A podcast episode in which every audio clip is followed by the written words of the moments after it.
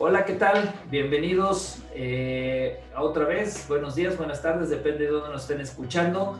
Hoy traemos un podcast eh, súper interesante. Tenemos un invitado de lujo, Pedro Trueba de Lindesk, para platicar un poco de, de, de todos esos temas que nos afectan a todos los empresarios, no importando lo pequeño o grande que seamos, que tiene que ver con el mundo global en el que nos estamos desarrollando, eh, donde pues hoy todas las empresas compran o venden algo en una moneda diferente a la, de, a la suya. Para, los empresarios mexicanos casi siempre hay alguna factura, algún pago, alguna compra en dólares. Eh, y estamos constantemente los empresarios expuestos a que si hay una devaluación, que si el dólar se aprecia, que si el dólar baja, afectando muchas veces el ingreso o los costos de nuestro negocio cuando el core de nuestro negocio no es tal vez estar jugando al tema financiero o, al ser experto en ese tema de cosas, pero efectivamente una mala proyección, una mala planeación de cómo se va a comportar el tipo de cambio en, en mi establecimiento de precio o en mis estrategias de venta o de compra, pues pueden completamente arruinar arruinar todo lo que haga a pesar de que lo haga extraordinariamente bien. Hemos visto a grandes empresas tronar por no hacer una buena proyección o una buena cobertura de sus tipos de cambio, de las tasas de interés. Eh, y son grandes empresas que traen estructuras financieras y que seguramente todas las entidades financieras están buscando darles todos los productos financieros. Pero si entendemos que el 99% de las pymes en México son, eh, el 99% de las empresas en México son pymes que normalmente no tienen esa sofisticación, no se están preparando, no es algo tan que le voltean a ver tanto, pues claramente al, estar pues, sobre todo México que está tan conectado al, mercado americano, tan dolarizado, pues definitivamente se vuelve algo fundamental en la estrategia de todo negocio. Eh, Pedro, tú como experto un poco del tema, de, todo este tema de derivados y del comportamiento, principalmente de, estos dos, voy a, voy a centrarlo en dos puntos específicos que son como los de más directo le afectan a un empresario pyme, ¿no? Que es el tipo de cambio, esa fluctuación, ya sea que una devaluación o una apreciación del tipo de cambio, o eh, las tasas de interés, ¿no? Constantemente estamos oyendo al Banco de México o a los bancos centrales de todos los países decir, no, pues baja la tasa, salen todas las portadas del periódico, este, o sube la tasa o sube un punto y, o la Fed se reunió y subió la tasa. ¿Cómo todas esas dos variables eh, nos afectan a los empresarios? Pero si quieres, antes antes de entrar a, cómo nos afectan, platícanos un poco cómo, ves tú la visión hacia adelante. Venimos de un año complicado que es este, el 2020 de COVID. Eh, se presume un macroeconómicamente un 2021 también complicado. ¿Cuál es tu proyección sobre qué es lo que sientes que, va, que vamos a vivir con los tipos de cambio y las tasas de interés en los próximos meses o años? ¿no? Pues muchas gracias, Fernando. Claro que sí. Lo primero, un honor y muchas gracias por tu invitación. Eh, Sabes, ya te he dicho muchas veces que soy un gran seguidor de todas estas charlas tuyas y hoy para mí es un honor pues, estar contigo y compartir esta charla. Y siguiendo la, pregunta que me haces, que es muy interesante por lo que estamos viviendo, es eh, qué opinan un poco, primero los analistas y un poco luego mi opinión. Los analistas en general en, en México Em, hay un informe de Citibanamex, que acaba de publicar ahora, publica cada cierto tiempo, lo publica en febrero, tanto de tasas como de divisa hay un consenso generalizado, más o menos hablan eh, de cierta estabilidad en el sentido tanto de tasas como de divisa. Puede sorprender un poco que lleguen a esa conclusión porque están analistas pues, de Citibanamex, de Santander, de Bancomer, de UBS, de JP Morgan, de BNP Paribas, de todos los grandes en México más o menos llegan a ese más o menos esas perspectivas que hay. Eh, lo que sí que llegan un poco a la conclusión estos 28 analistas que consultan Citibanamex, es decir, bueno, el escenario que tenemos un poco las dos preguntas que me haces, tanto de tasas como de, de divisa, es que están viendo un dólar para el 2021 en torno a 20 pesos con 20 centavos por dólar y para el 2022 de 21. Es decir, es una tremenda estabilidad lo que están viendo en ese sentido los analistas. Eh, tanto es así que para el 22, para el 22 ya no están poniendo 21 con tantos céntimos, ya sería incluso ya un poco por su parte agresivo en ese sentido. ¿no? Pero realmente están viendo mucho, mucha estabilidad en el tipo de cambio, algo que realmente vemos que no se ha producido nunca tan largos periodos de tiempo. Pero los analistas muchas veces se centran en analizar muy bien el pasado y a la hora de predecir el futuro les cuesta un poquito más, ¿no? Pero sí que es cierto que si analizamos, por ejemplo, el tipo de cambio ahora mismo nada más, eh, tenemos en torno a 20,71 ahora mismo, como está ahora mismo el, tipo de cambio ahora mismo. El 1 de enero de este mismo año estaba a 19,86, es decir, el peso se ha devaluado más de un 4% desde el 1 de enero de este año. Pero es que el 1 de enero del año pasado estaba a 18,84, es decir, casi una devaluación del peso del 10% es una barbaridad. Es decir, cuando tú me preguntabas qué pasa con una pyme, una empresa que tiene una devaluación del dólar en un año de un 10%, impacta en toda la cuenta de resultados de la empresa, en todas las operaciones que tengan los márgenes comerciales. Es una barbaridad una depreciación de ese tipo. Pero a lo largo del año tampoco ha sido estable y de hecho estamos teniendo un año de pandemia, lo que es el año 20, que no es normal y que en marzo del año pasado estaba a 25,33 el dólar. Es decir, tenía una depreciación terrible el dólar por aquel entonces, el que tuvo que comprar dólares, pues efectivamente se arruinó. Y desde entonces ha tenido una revalorización del 18% desde finales de marzo hasta esta parte de aquí.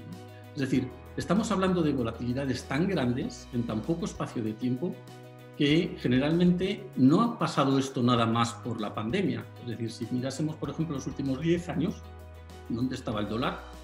El, el dólar peso estaba a 11,90 en, marzo del 2011 estaba a 11,90. Eso quiere decir una devaluación del peso del 75%. Es una barbaridad. Y si nos ponemos realmente a ver, es decir, la volatilidad que está pasando en el dólar con, el peso es terrible. Es algo que llama la atención que pueden decir cómo los analistas piensan que en los próximos dos años vamos a estar en niveles entre 2,20 y 21, por ahí nos vamos a mover. Pues es difícil de creer, es difícil de... Puede ser, puede que los analistas tengan razón y dentro de dos años volveremos y les daremos la razón, pero realmente son análisis que se basan fundamentalmente en expectativas, basados en análisis muy técnicos, pero que realmente muchas veces la realidad les lleva a otras, la realidad es distinta. A mí si me preguntas, me dices, de estabilidad, yo te diría, hombre, el mundo en el que vivimos será todo menos estable. coincidirás conmigo que no estamos en un mundo estable, es decir, estamos teniendo una pandemia eh, a nivel global Estamos teniendo una serie de vacunaciones que nos están dando muy buenas señales eh, de la vacuna que estamos teniendo, los índices de, vacuna que se están produciendo, pero también es cierto que están saliendo nuevas cepas que no sabemos si las vacunas van a ser realmente efectivas contra, contra esas nuevas variables. Em, pero si eso es así, es decir, hay, hay, hay mensajes también, lo vemos, es decir, llevamos muchos meses encerrados todos en casa, encerrados en países también, pero encerrados en casa, y realmente hay, una, hay un deseo como que en cuanto nos liberen vamos a salir todos a la calle, vamos a salir a viajar, vamos a salir a celebrar, vamos a salir a cenar. Y hay muchos que están esperando ya los famosos años 20 de este siglo XXI. ¿no? ¿Y eso qué significa? Eso significa inflación. si todo el mundo empieza a gastar. ¿no? Y eso en el tema de la inflación, pues realmente ahora mismo en México estamos en niveles de, 3, eh, de, de 3,70, que está dentro del mandato del Banco de México, ¿no? pero el, hecho es que si empiezan a subir la, inflación, pues van a tener que subir tasas también. Es decir, la divisa es un mundo tremendamente volátil, impacta directamente en la cuenta de resultados de cualquier empresa, grande, pequeña, mediana, cualquier operación de compra-venta con un margen que quieran, un margen comercial que quieran cerrar y que quieran asegurar cualquier empresario, con cualquier oscilación de estos números que estamos hablando ahora mismo, pues desde luego se dispara y se va. La divisa es, es tremendo. Y respecto de las tasas, em, pues te diría más de lo mismo.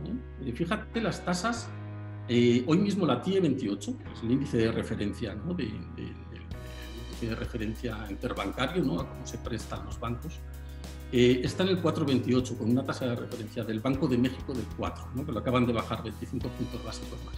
Aquí la generalidad de, la, de los analistas también piensan que va a haber 25 puntos básicos también de bajada, se va a quedar en 3,75, pero no ahora te dicen durante todo el año 2001 y durante todo el año 2022, en el 3,75, más o menos te dice la generalidad de analistas.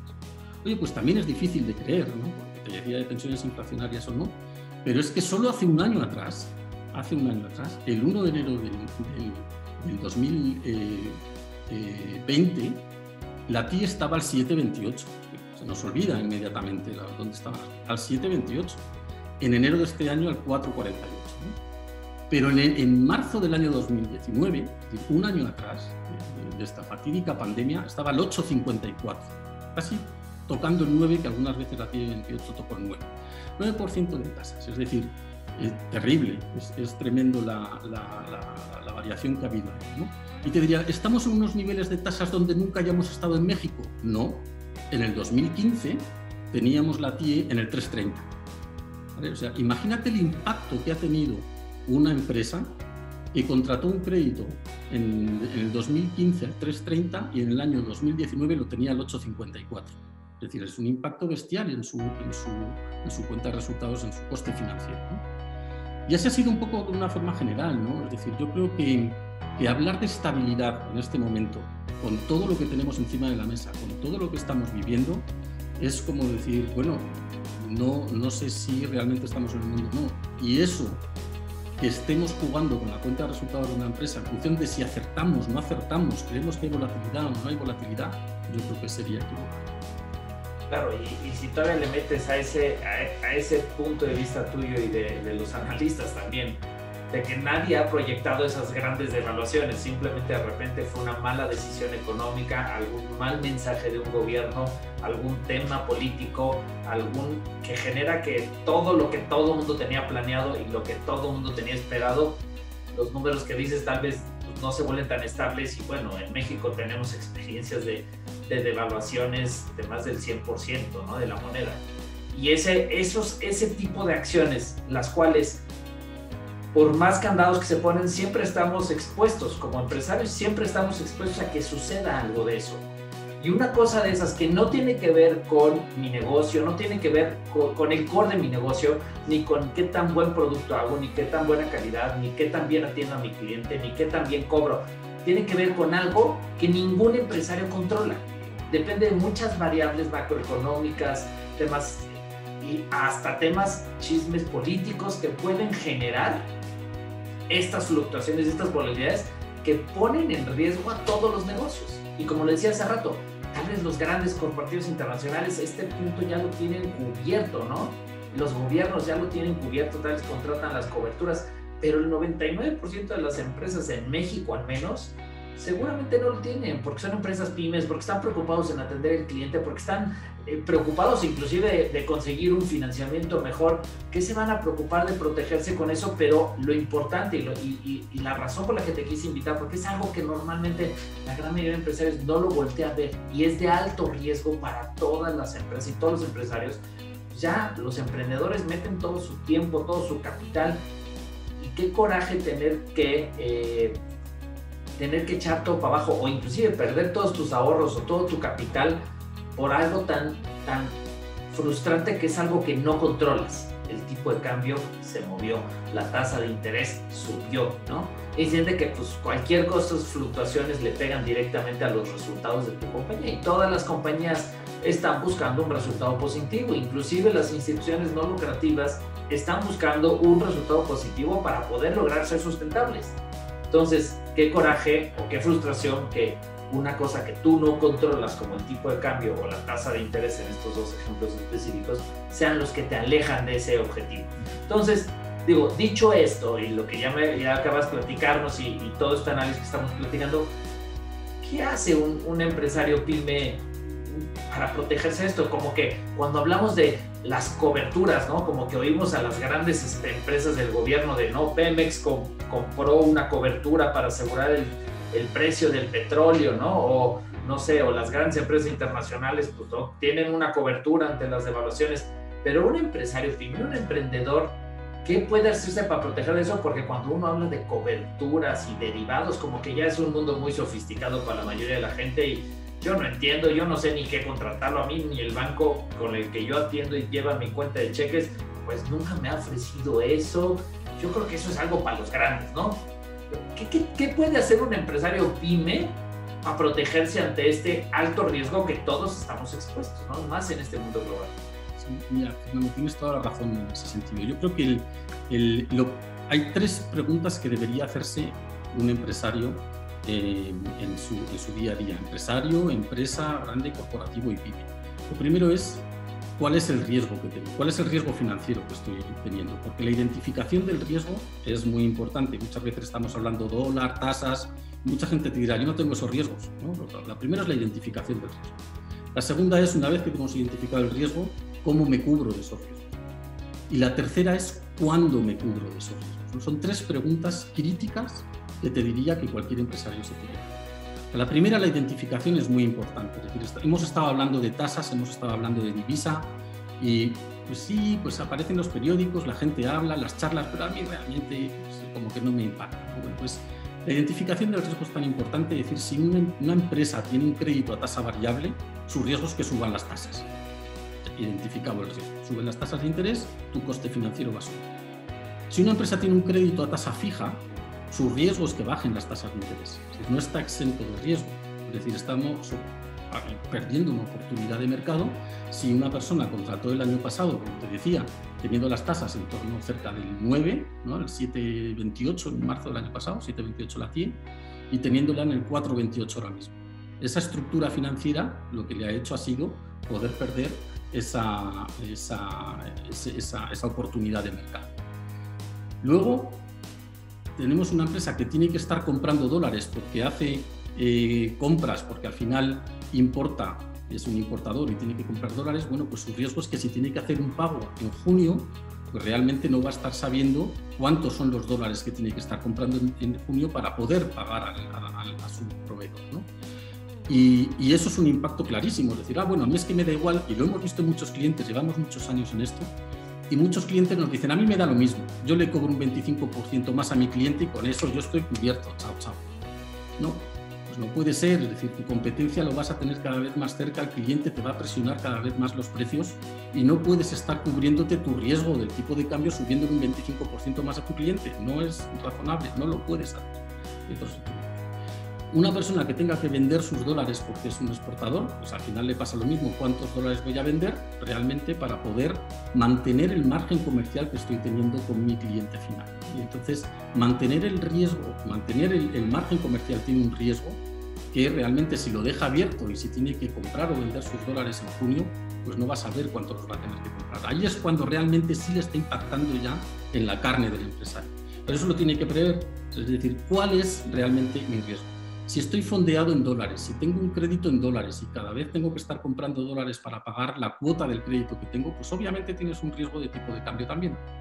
Y si tienes una inversión en Estados Unidos y realmente al final lo vas a traer a pesos, pues también tienes que asumir que ese riesgo de tipo de cambio lo tienes. La primera parte súper importante es identificar el riesgo. Una vez identificado el riesgo es cómo me cubro. Tú lo dices muy bien, es decir, el mercado está lleno de alternativas, está lleno de posibilidades para que las eh, casas de bolsa, las casas de cambio ofrezcan a los clientes, sobre todo más corporativos, más grandes, distintas alternativas de coberturas. Los forwards, los swaps, los cross currency swaps, los, las opciones. es decir, hay una variedad de productos en las que, en función del tipo de cliente y en función de las necesidades del cliente, se ajustará o no se ajustará cada una de las alternativas de cobertura. Existe un abanico distinto, unos más complejos, más encaminados a corporativos, más encaminados a, empresas, otros más simples, más encaminados a las pymes. Y la tercera pregunta, y no menos importante, porque fíjate que aquí nos hemos encontrado de todo, es cuándo me cubro. Y aquí nos encontramos generalmente cuando hablamos de esto, a la, al, cliente, al empresario le sale esa vena analítica de los estudios que tuvo, decir, pues es que yo tengo una visión del dólar, pero vamos a ver, ¿qué visión tienes? ¿Has identificado el riesgo? ¿Sabes cómo cubrirlo? Cúbrete. Es decir, el mejor momento para cubrirse del riesgo identificado, tanto de tasas como del dólar, es cuando tienes identificado el riesgo. Y es cuando se tiene que cubrir una empresa. Es decir, gestionar un corporativo, gestionar una empresa, gestionar una pyme, es una cosa muy seria tú lo sabes muy bien, tienes muchos clientes.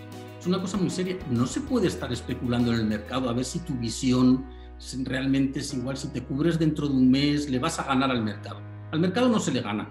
No se le gana, al menos cualquier empresa. Al mercado hay grandes traders, hay grandes tiburones que juegan a Wall Street y que realmente su trabajo es estar ganando en el mercado. Una empresa, como tú dices, que se está dedicando a su negocio, que está fabricando zapatos y los exporta a Estados Unidos, no va a estar tradeando ni por su cuenta de resultados esté en base a lo que el director financiero ve o no ve o tiene esa visión de mercado como va y como llega. Entonces, cuando hablamos de mercados, cuando hablamos de derivados y hablamos de coberturas, a todo el mundo le sale esa vena. todo el mundo le sale, no, pero el dólar, fíjate, estos analistas que dicen estabilidad, esto como lo veo. Tú tienes un riesgo, cúbrete. Es lo que responsablemente debe hacer una empresa para cubrir los riesgos y mantener esos márgenes que tiene que tener la empresa. Pero esas tres preguntas son críticas. Identificar el riesgo, cómo cubrir ese riesgo y cuándo cubrir ese riesgo.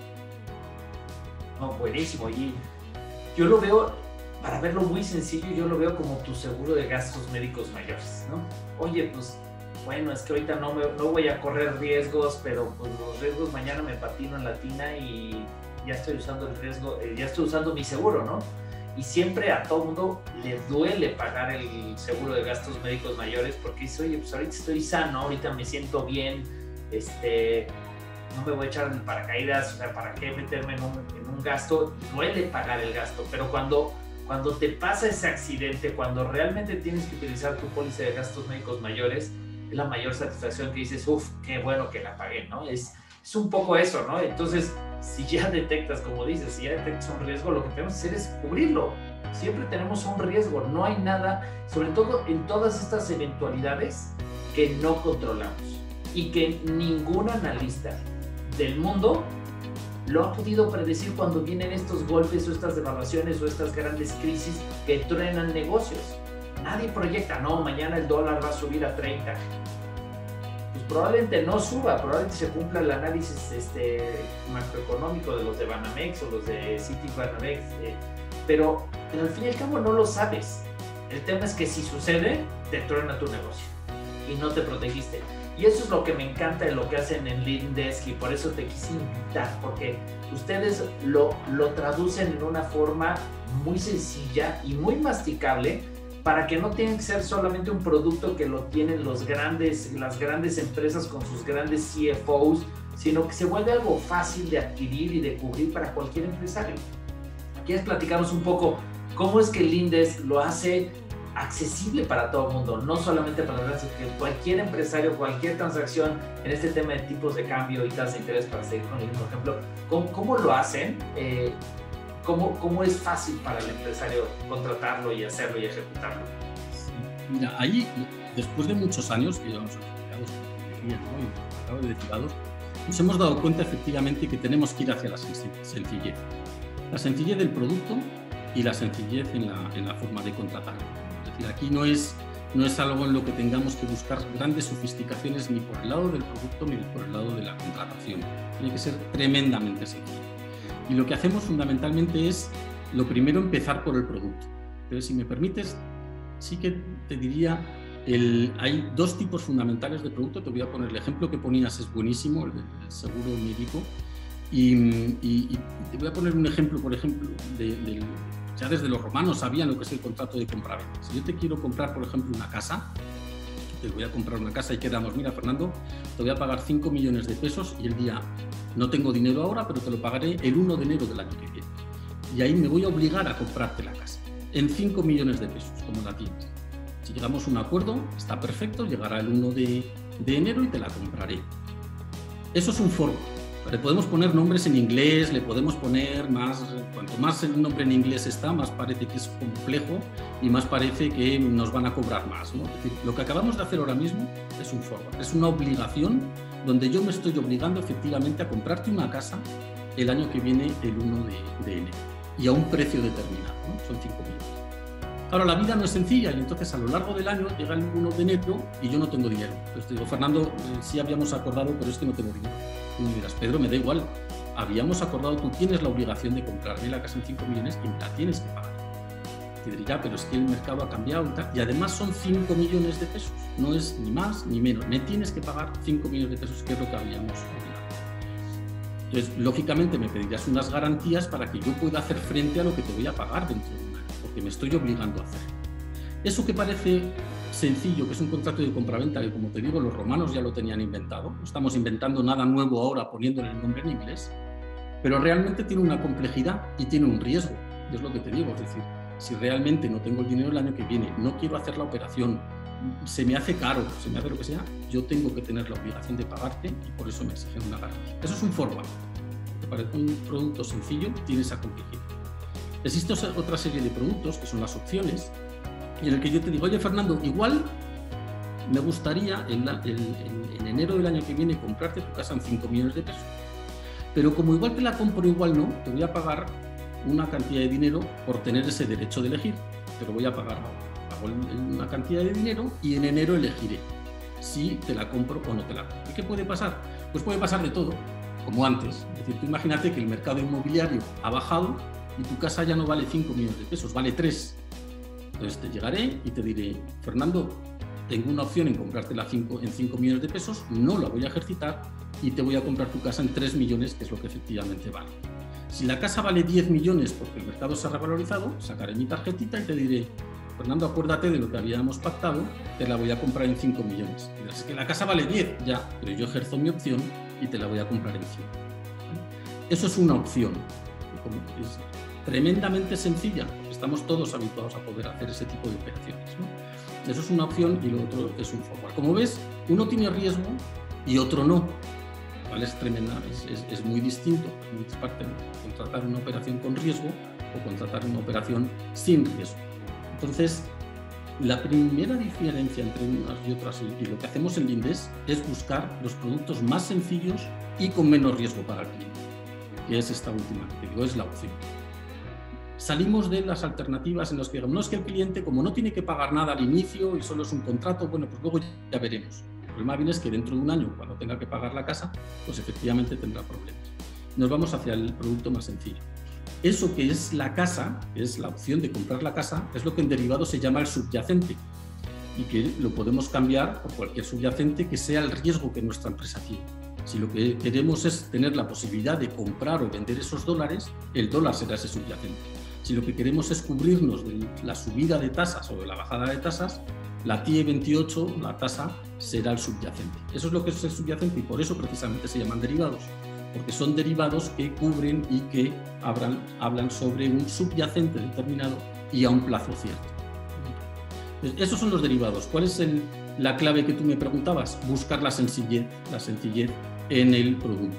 El producto más sencillo, el menos tóxico, el que el cliente entiende bien, porque es lo más equivalente a un seguro, como tú decías, un seguro de, sanitario, y a la hora de comprar una casa, son las opciones. Son los productos más sencillos. No quiere decir que existan muchos otros más en el mercado, para todo tipo de necesidades y para todo tipo de clientes. Existen muchos más. Nosotros vamos, como tú decías, a las sencillas, que son las opciones. Y dentro del mundo de la contratación, que comentaba antes, me, me preguntabas antes, ¿cómo conseguimos que al final sea sencillo? Pues al final lo que conseguimos es que una pyme, a través del INDES, sabes, tenemos un acuerdo también con vosotros, es que le ponemos de acuerdo con casas de bolsa de primer nivel. Nosotros trabajamos con casas de bolsa como Banorte, como Actinver, como Morgan Stanley, son primeras casas de, de nivel. Lo que pasa es que todas estas casas no operan con montos pequeños que puedan estar necesitando las pymes. Entonces lo que hacemos es conseguir que estos montos pequeños, que se hagan muchas operaciones muy similares y estas casas de bolsa cierran operaciones para todas y cada una de esas pymes por los montos que requieren.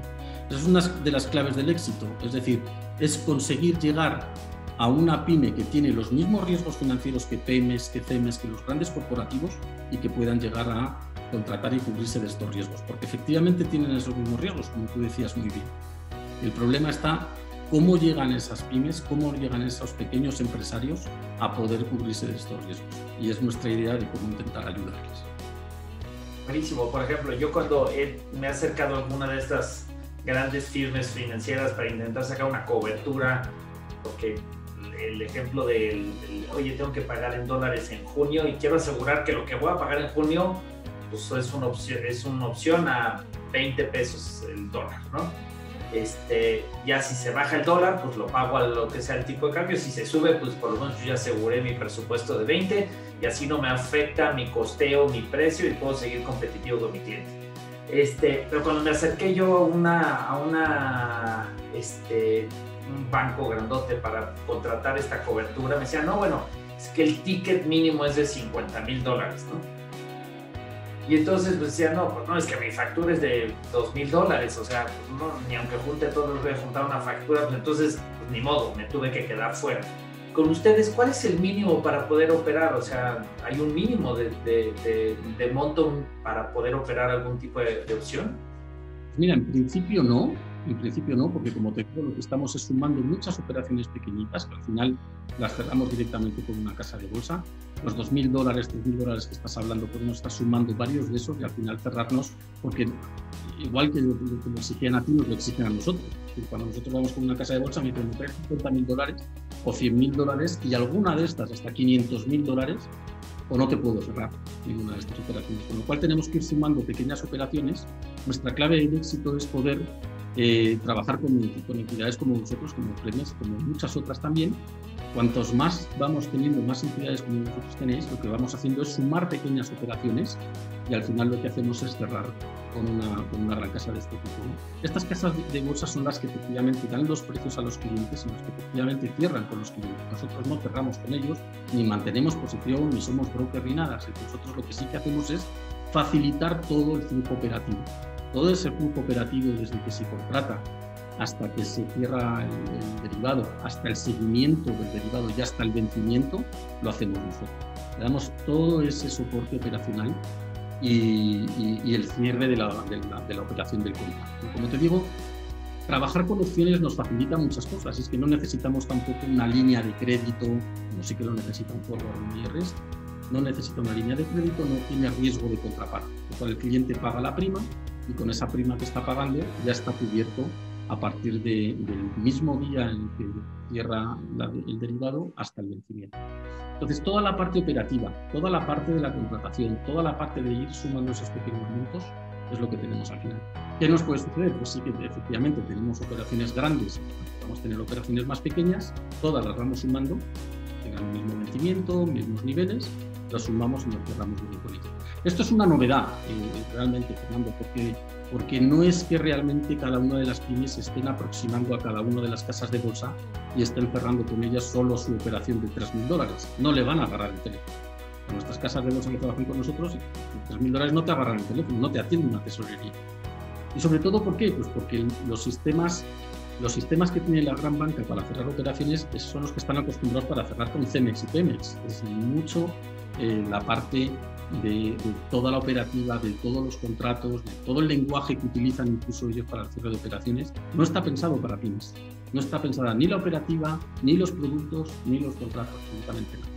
Y cumpliendo con todas las legalidades, lo que hacemos es apoyar en toda la operativa de esa pyme que al final es la que estará cerrando con la, con la casa de Claro, lo haces, lo hacen viable a través de hacer lo que hoy nos está moviendo tanto el mundo, comunidad. Juntas a varias pymes, juntando a varias pymes le cubres la cuota a la casa de bolsa o al banco y entonces tú como Lindes funcionas como, como un conserje en todo el proceso para llevar y que se ejecute. Para la pyme pues él es el solo, ¿no? Pero ustedes lo que están haciendo es aglomerando varias para que el, el banco o la casa de bolsa te pueda atender, ¿no? Pues súper interesante. Un crowdfunding de los derivados.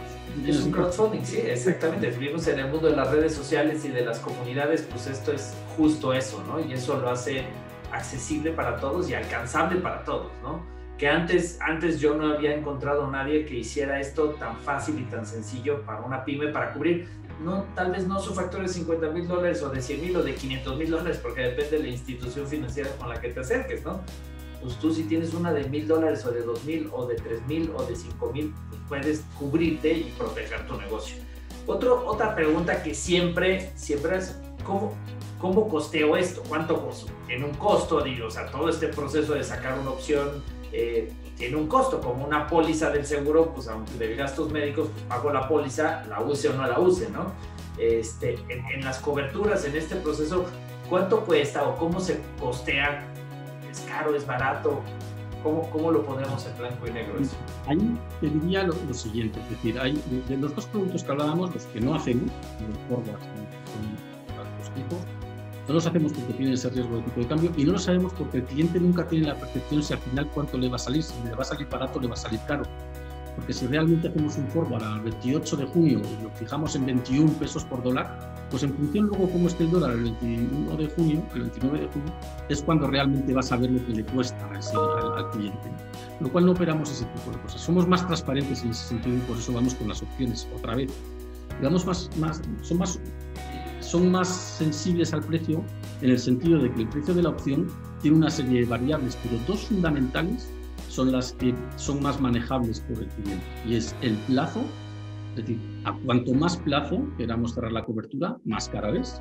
No es lo mismo cerrar de aquí a abril, a mayo, a junio, que a diciembre o al año que viene. El año que viene va a ser mucho más cara la cobertura que si lo hacemos un plazo más corto. Es obvio, es normal. Y otra variable es a qué nivel me quiero estar cubriendo. Cuanto más cercano esté al nivel del, subyacente que tengamos actual, si tenemos el peso a 20,71, pues si queremos cubrirnos a 20,72, va a ser mucho más caro que si nos queremos cubrir a, a, 20, a 21, a 22. Es decir, va a ser mucho más caro cuanto más próximo esté. Con lo cual, esas son dos variables que elige el cliente. Elige el plazo y elige el nivel al que quiera estar eh, cerrando, si son variables que están en ese sentido. Pero te voy a poner un ejemplo. Imagínate que quieras comprar dólares a 28 de junio, podemos estar hablando, ¿no? Eh, en un strike, en un nivel, teniendo el, tipo de cambio a 20.71, que lo estemos poniendo a 20.90, cual es bastante razonable, lo podemos tener allí, ese nivel. El, si quisiésemos comprar 100.000 dólares en esa, en, esa, en esa fecha, 28 de junio, más o menos al cambio son 2.071.000 pesos, ya estaríamos asegurándonos que no vamos a pagar más de esos 2.071.000 pesos si pagamos en torno a un 4% del monto. Un 4% del monto sería más o menos la, la, prima. Em, eso si queremos comprar dólares. Efectivamente, el descuento que tiene la curva es que el tipo de cambio pueda subir hacia arriba.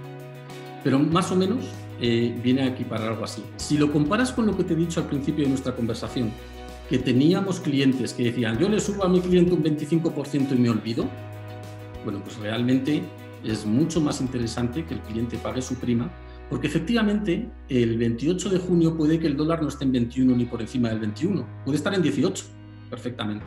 Y si eso sucede como no se ha casado con nadie para comprar los dólares a 21, si están en 18 los va a comprar a 18. El cliente lo va a poder ir al mercado, no ejercitar la opción y comprarlos a 18 tan tranquilamente pero sí va a estar cubriendo ante una hecatombe de lo que pase de aquí a junio, aunque nos parezca muy cercano, fíjate lo que estamos viviendo. De aquí a junio queda un mundo todavía, de pandemias, de vacunas, de noticias, de, elecciones. Todo, de elecciones, de todo lo que nos pueda pasar. Y, de aquí a junio, pues estamos diciéndole, pues con un 4% del monto que quieras cubrirte, ya sabes que no vas a comprar tus dólares por encima del 21%. Y el empresario avispado te dirá, pues yo sabiendo eso, con ese 4%, yo ya sé cuál es mi margen comercial que voy a tener con mis clientes finales. Porque sea el precio al que voy a estar importando, ya sea el precio al que voy a estar comprando la mercancía y al precio al que se lo voy a poder vender aquí a mi cliente. Con lo cual, esa diferencia de precio ya me olvido de una variable, como dices tú, que no está en mis manos. No está en mis manos saber cómo va a ir, eh, cómo va a evolucionar el dólar. Pero ya me voy a cerrar y ya voy a asegurarme que el 28 de junio voy a realizar mi margen comercial con el cliente y con esta operación. de otras formas quedaría abierto.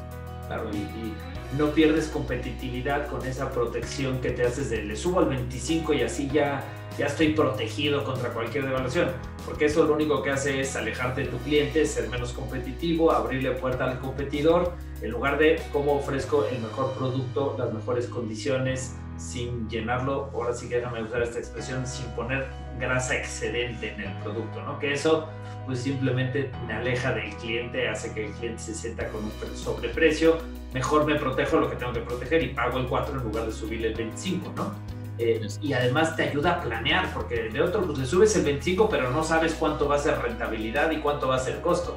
Con la, con la opción, pues ya sabes cuánto va a ser utilidad, cuánto va a ser tu precio y, y puedes proyectar tu negocio, ¿no? Hacia adelante, es definitivo súper interesante, Pedro. Creo que, que, digo, es, es, introductorio. Este tema es, es, riquísimo, el tema de las coberturas, derivados eh, y, la forma en que ustedes lo hacen de una manera sencilla y masticable para cualquier empresario y cualquier prima, pues hace, hace grandioso, porque eso es lo que necesitamos, los pymes, más opciones, más alternativas que anteriormente casi todas estas se planteaban como inaccesibles para la gran mayoría de las empresas. Entonces, este, pues increíble el tiempo siempre, siempre se termina y, también pues, no, no, queremos aburrirlos con muchos temas sofisticados de derivados y esto, pero, pero sí es un tema súper interesante y si, si alguien quiere que sigamos hablando sobre este tema o quieren que hablemos de otro tipo de derivados, otro tipo de coberturas o que hagamos el video eh, versión 2.0 de este mismo tema, me escriben en, en capitales.net o en cualquiera de las redes sociales y encantados podemos volver a organizar, invitar otra vez a Pedro. Este, que, digo, aunque, aunque se le oye el acento, es, está bastante mexicanizado, ya, ya, ya ha corrido aquí en, en, nuestro país bastante, bastante recorrido y Lindes es una empresa actualmente mexicana. Así que este, un experto, Pedro, muchísimas gracias. Si alguien está interesado, aquí vamos a poner al término del, del, del podcast los contactos de los teléfonos y correos de contacto por si alguien está interesado que quiere que se le cotice algún tipo de, cobertura, de opción, ya sea para tipo de cambio o para tasa de interés. Eh, pues nos escriben y encantados nosotros los ayudamos eh, y los conectamos con Lindes para poder, para poder hacer estas coberturas y hacer este tipo de estrategias que le dan mucha salud a nuestro negocio. Pues muchas gracias a todos por escucharnos, Pedro. Muchas gracias por aceptar mi invitación y venirnos a platicar de este tema tan interesante y tan poco explotado. Este, pero pues muchas gracias Pedro, muchas gracias por estar aquí. A ti, muchísimas gracias Fernando, un honor haber estado contigo platicando y hablando de este mundo que, como ves, es apasionante. Llevo muchísimos años en este mundo aquí, me apasiona y me apasiona poder estar ofreciendo a, entidades que, como tú dices, no tienen acceso y, es un negocio que es apasionante porque damos tranquilidad a las empresas y eso es muy importante. Totalmente. No hay, no hay nada más, más importante que la certidumbre en un mundo de incertidumbre. Y hoy el COVID nos ha mostrado y nos ha enseñado, y quien no lo haya entendido, es que no controlamos muchas cosas. Y eso genera incertidumbre y eso mata empresas. Entonces, todo lo que nos dé certidumbre para planear y hacer frente a lo que viene hacia adelante, nos ayuda a tener mejores resultados, mejores empresas, crecimiento entonces la incertidumbre se convierte en certidumbre y se convierte en crecimiento. Así que, eh, pues muchas gracias otra vez de nuevo a todos por escuchar. Eh, si hay otro tema que quieren que toque en el siguiente podcast, escríbanme igual en capitales.net eh, o en cualquiera de las redes sociales como Fernando Padilla Z. y encantado que lo platicamos. Muchas gracias de nuevo. gracias a todos por escucharnos. Hasta luego.